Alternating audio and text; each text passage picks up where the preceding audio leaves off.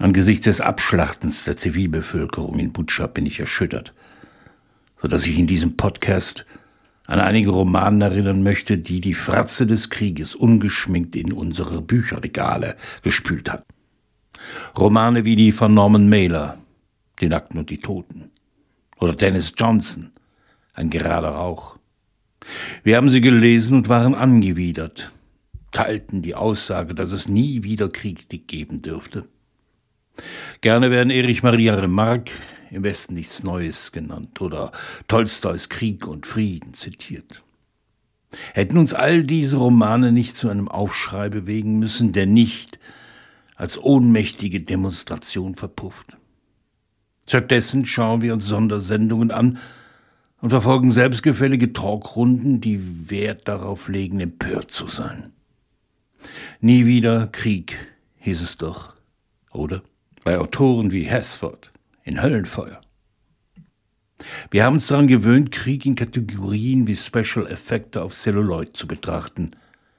Wenn wir von der Brutalität abgestoßen sind, bietet nach dem Streaming ein Getränk die wunderbare Gelegenheit, das Geschützfeuer in eine aufrechte Gesinnung zu verwandeln.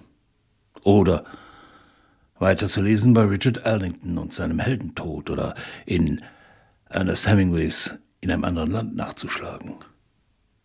In nicht wenigen dieser Bücher spielen Helden eine Rolle. Doch es gibt keine Helden.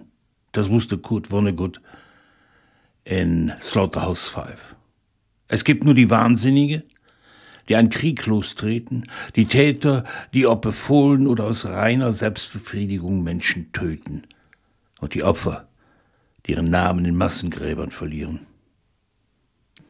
Gerald Kirsch erzählt ihn die Toten schauen zu von einem Massaker in einem kleinen Dorf. Von der Gewaltorgie und der bedingungslosen Ausführung durch die Gehorsamen. Wer glaubt, dass der Krieg je seine Anziehungskraft verliert, der sollte mehr über seine Wurzeln in Ivo Andrits Roman Die Brücke über die Drina lesen. So viele Bücher, so viele Filme, so viel Berichterstattung aus aller Welt. Ist es nicht an der Zeit, unsere Heizungen herunterzudrehen, den Urlaub zu verschieben, um Autorinnen und Autorinnen auf die Frage, warum es Krieg in der Welt gibt, zu antworten, wir haben euch verstanden, wir sind nicht ohnmächtig. Jeder Liegestuhl an einem Strand ist zurzeit von einem Toten belegt. Bei jedem Kniefall zum Gebet sind die Hände auf dem Rücken gefesselt. Die Staufeln stehen längst bereit für das nächste Massengrab.